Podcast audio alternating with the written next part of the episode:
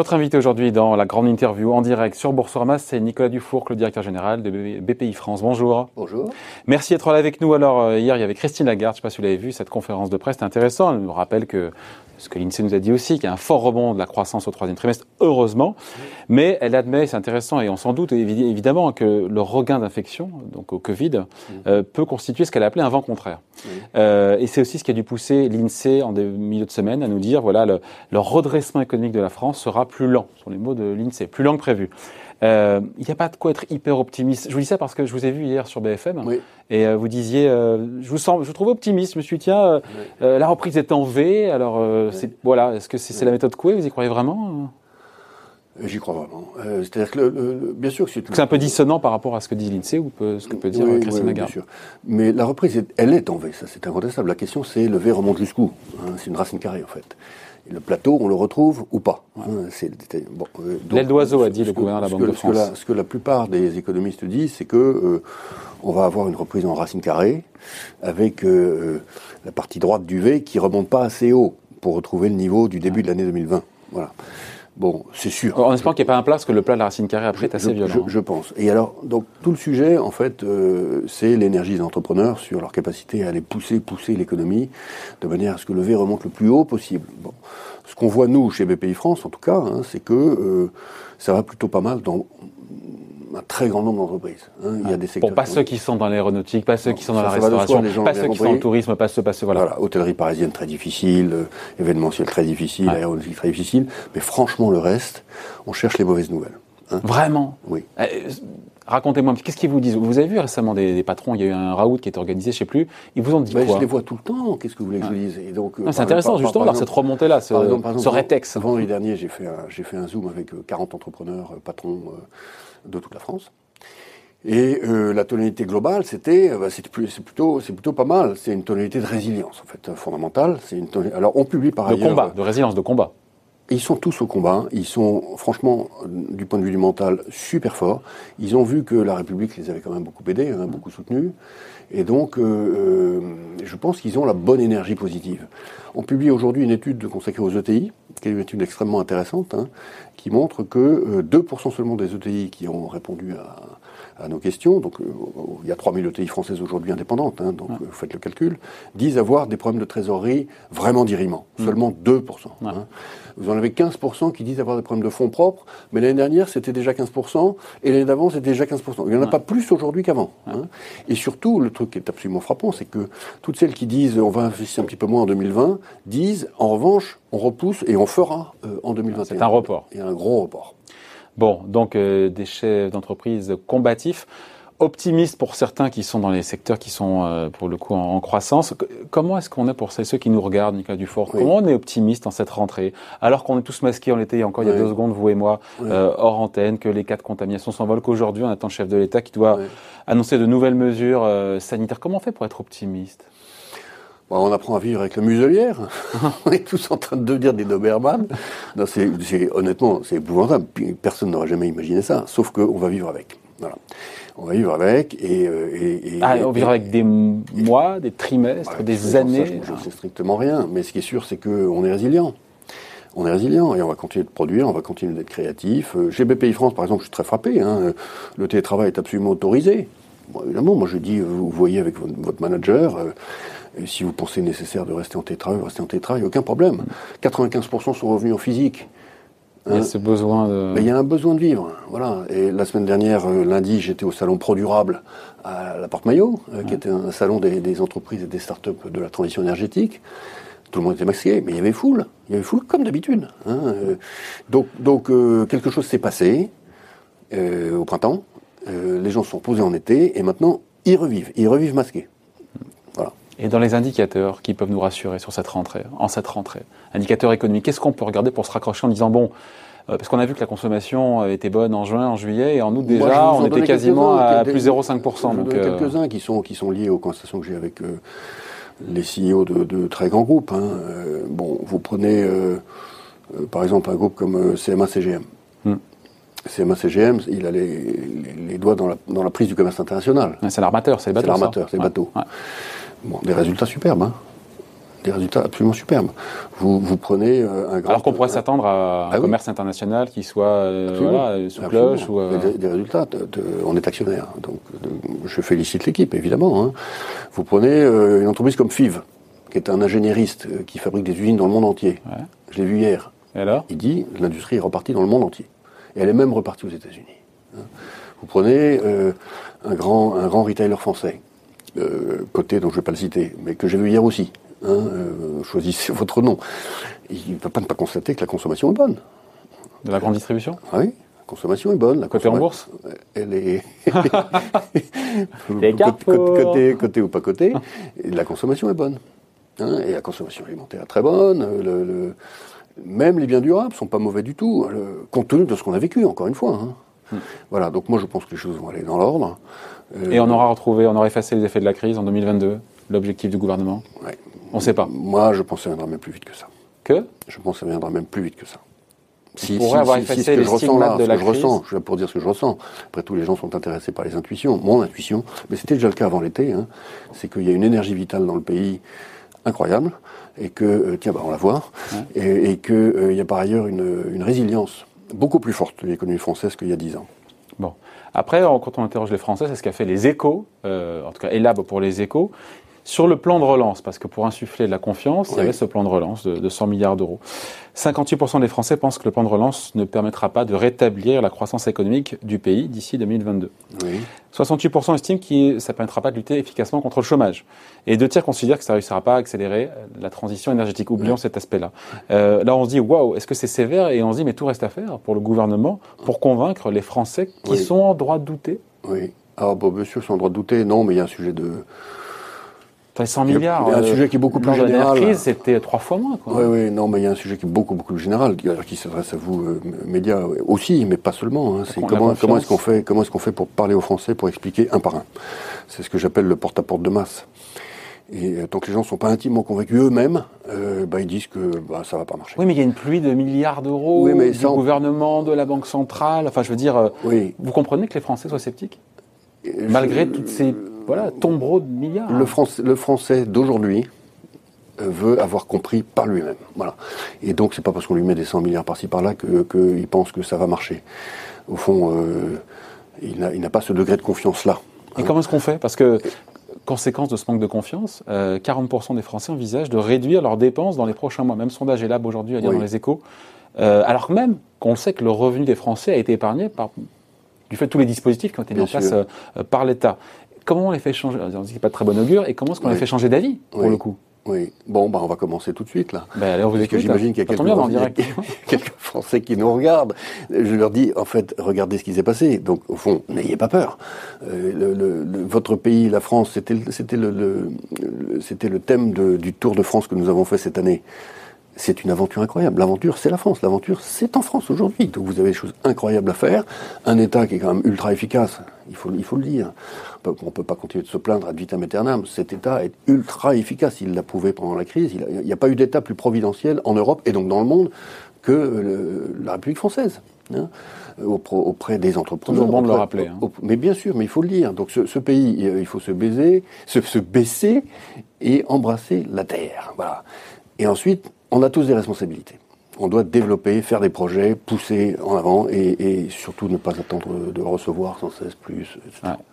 Mais euh, pour, euh, j'en parlais avec Bruno Le Maire quand on l'interviewait au MEDEF, il me disait bah, pour qu'il y ait de la confiance, on dit aux Français voilà pas de hausse d'impôts pendant deux ans, c'est suffisant ou c'est pas? Parce que on sait que la réussite du plan de relance 100 milliards, c'est quasiment l'épargne des Français qui a été mis de côté Oui. depuis le début de la crise. Donc euh, la réussite du plan dépendra aussi justement de la confiance et de ce que les Français vont faire de leur épargne dans les prochains mois, consommer ou pas. Oui. Donc voilà, tout est lié, ça veut dire tout est lié. hein. La consommation n'est pas si mauvaise, l'immobilier euh, est très bon.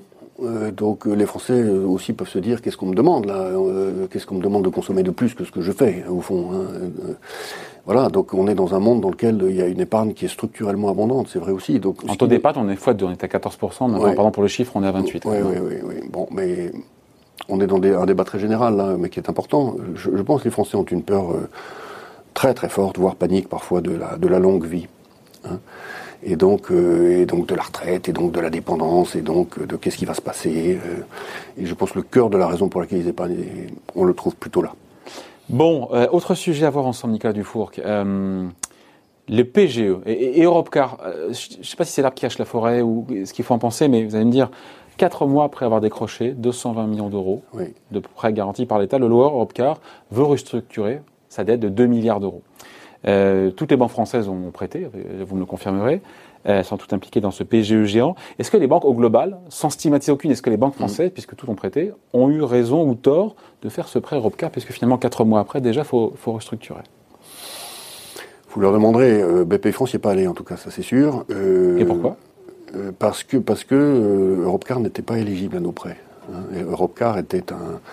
Le, principe du PGE, c'était que chaque, chaque banque faisait un PGE à ceux qui étaient déjà ses clients auparavant. Europcar n'avait jamais été un client de ah. France. Et s'il l'avait été bah, S'il l'avait été, on y serait probablement allé. Maintenant, je pense que c'est l'arbre qui cache la forêt. Moi, je ne suis pas, vous allez trouver à nouveau que je suis optimiste, mais je ne suis pas inquiet sur le remboursement du PGE pas fondamentalement inquiet. D'abord, il y a une énorme proportion du PGE qui n'a même pas été décaissée. C'est ce que nous a dit euh, le patron de la CPME, François Asselin, il m'a dit, ça concernait je pense les TPE et les PME, 60% des entreprises n'ont pas touché à leur PGE. Absolument. Il n'a pas été consommé. La vérité, c'est que c'est même plus que ça. C'est plus que ça. Donc l'épargne. Donc c'était une grosse des entreprises est montée, l'épargne des entreprises est montée dans des proportions quasi similaires. La différence entre les deux, c'est grosso modo une, quinzaine de milliards d'euros. Je pense par ailleurs que les petits PGE de 10 000, 15 000 euros que les TPE ont prises seront remboursés aussi. Les TPE les rembourseront. Je pense que l'annonce qui a été faite par les banques d'un taux à 6 ans compris entre 1 et 2,5%, et 2,5% euh, est une très bonne annonce, mais qui est extrêmement rassurante. Voilà. Il y aura de la paume. Hein, et ça, Il y a d'autres Europe Car à venir on va pas se mentir. Oui, je pose la question. Mais, hein, mais, bien sûr, mais ça, j'ai envie de dire, c'est la différence entre l'anecdote et la statistique. Il y, aura des grumeaux. Hein. Il y aura c'est comme ça que vous les appelez, les grumeaux. oui, c'est tout. 220 millions d'euros, c'est quand même un gros paquet. Euh, bon, maintenant, il y a, a aujourd'hui 120 milliards d'euros de, PGE hein, qui ont été demandés. D'ici la fin de l'année, ça va continuer de monter. On a une idée de combien ne pourront pas rembourser Qui vont prolonger, qui seront prolongés. En même temps, quand on prolonge, on, on repousse le problème. Hein. Ah non, il faut non, c'est pas parce que vous repoussez sur 6 ans que vous étiez en difficulté. Vous faites un calcul euh, qui est tout à fait rationnel. Vous avez un prêt garanti par l'État à 90% à 6 ans à 1,5%. À mon avis, vous n'allez pas vous gêner. Vous devriez le prendre. Hein. Oui, mais il faudra un jour le rembourser. Oui, bien sûr, bien sûr, bien sûr, bien sûr. Mais je pense que je pense que la solvabilité de l'économie française est, est, encore très très forte. Hein. Il y aura un taux de défaut, je peux pas vous dire combien. Il est, il est euh, aujourd'hui c'est la, la, bouteille à l'encre. Mais je, je, pense que les banques ont fait un travail de, de sélection Hein, du risque, un travail bancaire euh, de, grande qualité, c'est leur métier. Euh, Bruno Le Maire, c'était fin août, hein, euh, il rappelait qu'il fallait s'attendre à davantage de faillites dans les prochains mois. Certains disent jusqu'à présent on n'a rien vu, parce que justement, il y avait cette perfusion avec les reports de charges, le chômage partiel, le PGE et tout, et que d'ailleurs 10 000 défaillances d'entreprises ont été évitées selon le cabinet Altares. On n'a encore rien vu parce qu'on tout ça a été sous cloche pendant des mois. C'est pas impossible. C'est pas impossible. Maintenant, est-ce qu'il y aura un espèce de mur de faillite? Je ne le pense pas non plus. Voilà, euh, je, pense qu'il y a des secteurs où ça va, ça va secouer sérieusement quand le chômage partiel sera terminé ou, euh, ou par l'accumulation des mois difficiles. Je pense en particulier que le, petit commerce de détail euh, sur des marques qui sont des marques qui ont, un peu vieilli. Euh, je pense encore une fois dans l'hôtellerie, le tourisme, pour tout ce qui n'est pas le tourisme d'été ou le, tourisme d'hiver, où les saisons ont été magnifiques. Hein, mais donc le tourisme de centre-ville, tout ce qui est lié à l'aérien. Oui, c'est sûr que ça va être dur. Hein, c'est sûr que ça va être dur. Donc s'il y a vague de faillite, elle est sectorielle avec euh, aéronautique, on revient malheureusement pour ces secteurs-là. Hein, elle est sectorielle. Mais oui, Hôtel, restauration, événementiel. Par exemple, moi je m'attendais à, beaucoup beaucoup plus de plans sociaux dans le creux de l'été, quoi, hein, que ce qui est, que ce qui est, que ce qui est advenu. Et ils sont pas en gestation? Probablement si, probablement si, mais mais ils sont pas venus en août. Tout le monde disait vous allez voir en août, vous allez voir. Bon, ils sont pas en septembre non plus. Tout ça va finir par arriver mais à l'échelle de l'économie. Vous voyez, en, 2008, euh, les faillites sont passées de 50 000 à 60 000. On est resté à 60 000 jusqu'à 2016 à peu près. C'est resté longtemps. Hein. Et puis on est redescendu. Euh, est-ce qu'on va remonter à 60 000 C'est probable. C'est probable. Dans, dans, les, dans les deux, trois années qui viennent, je ne peux pas m'avancer, mais c'est quelques milliers de plus que, l'année dernière, on va dire. Bon, on s'est occupé d'éviter les défauts de paiement des entreprises. Maintenant, l'axe d'après, l'étape d'après, on l'a vu et on en parlait avec Bruno Le Maire. On manquait de temps, donc c'est pour ça que je vais en parler aussi avec vous, sur l'idée de renforcer les fonds propres des entreprises. La solvabilité de ces bilans qui, bah, qui, euh, qui, ont été, qui sont dégradés, parce qu'il y a toujours des coûts et que les chiffres d'affaires, pour le coup, n'est pas revenu à la normale. Expliquez-moi comment ça a marché, enfin expliquez-moi surtout à ceux qui nous regardent simplement comment ça a marché. Moi j'ai compris que l'État va garantir des prêts participatifs qui seraient portés par des, des instituts, des investisseurs institutionnels ou des caisses de retraite d'assurance c'est ça un peu. Expliquez-nous qu'on comprenne bien. Mais je ne peux pas vous l'expliquer parce que rien n'est décidé. Donc si le ministre n'a pas pu. Ressembler euh, on, était, on, était, fin août. On était fin août. Hein, on est, euh. Oui, oui, mais fin août comme euh, maintenant, honnêtement, le produit n'est. mais son architecture. Il n'est même pas rentré dans le four. Donc, donc il n'y a, pas d'ingrédients Comment Il n'y a pas d'ingrédients Si, bah, bien sûr, les ingrédients. donc c'est un, prêt participatif. on n'a pas, on pas inventé, ça existe un déjà. Un prêt participatif, c'est un prêt qui, si, vous, la table, si vous ne le remboursez pas. Euh, vous n'avez pas à passer devant le juge. Donc vous ne passez pas en procédure euh, pour, pour le non-remboursement du ouais. Donc c'est un prêt, par ailleurs, que vous remboursez en fonction de l'atteinte d'un certain nombre de critères euh, opérationnels type marge d'EBITDA, marge de résultat opérationnel, etc. Donc c'est donc un prêt qui n'est pas réellement... va bien, elle paye les intérêts. Si elle va pas bien, on suspend bon, c'est pareil, un prêt où le différé est très important, mais c'est un prêt qui est considéré comme non bancaire. Bon qui est considéré comme non bancaire, mais faut-il encore qu'il soit structuré pour qu'il le soit? L'essentiel, c'est que euh, le patron d'agence bancaire euh, locale, hein, dans le village ou dans le, dans, dans le bourg, n'aille pas réintégrer ce prêt dans les calculs de multiples. Ah, or, or pour l'essentiel, il le fait. Donc il faut vraiment, et c'est là où je vous dis que c'est pas du tout prêt, hein, euh, construire le produit de manière à ce que le banquier local ne le réintègre pas dans ne considère pas que ce soit de la dette, comme de la dette. Voilà. Et donc il faut que ça soit aussi proche que possible du fonds propre. Si c'est aussi proche que possible du fonds propre, il faut que ça soit tarifé à un prix qui est un prix aussi proche que possible de la tarification des fonds propres qui est beaucoup plus élevé que la tarification des prêts.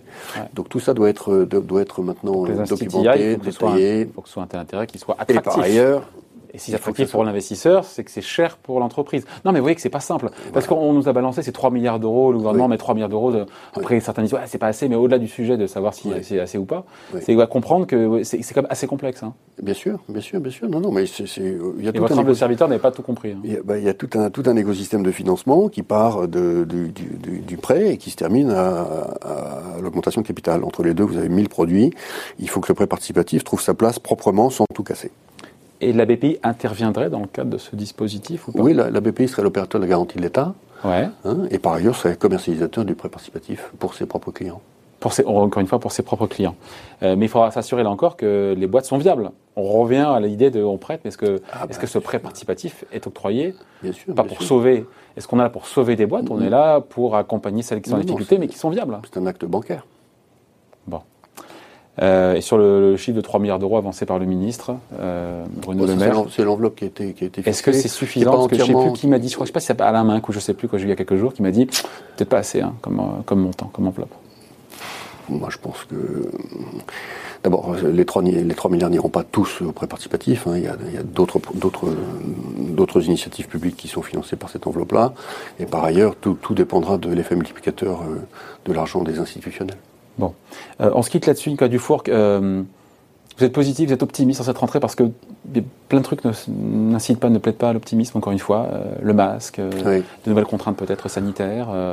Bah, je, oui, je, le suis parce que je suis entouré de gens qui pourraient se dire, bah, tout, on va aller se recoucher. Hein. Non, mais là, parce que l'incertitude, le brouillard dans lequel, moi, ce que j'entends, on a parlé de beaucoup de patrons que j'interviewe, on me parle de brouillard, d'incertitude comme jamais et de ne pas savoir ce qui va se passer dans deux mois. Comment être optimiste quand on est patron chez l'entreprise et qu'on ne sait pas ce qui se passera à la fin de l'année. Oui. Non, mais vous... non, je le comprends très bien. Je le comprends très bien. Et Donc, je comprends le volontarisme. Il faut être optimiste, les gars. Non, non, c'est euh... pas, pas, pas, du volontarisme. Parce qu'après tout, euh, moi aussi, j'ai un PNL, hein, évidemment. Hein, et, euh, c'est compliqué à gérer une banque. Mais je la gère comme ça. C'est-à-dire que je fais l'hypothèse, je fais l'hypothèse, euh, c'est le rôle d'un patron, hein, que d'ici euh, les mois qui viennent, il ne va pas y avoir de reconfinement généralisé. Ouais.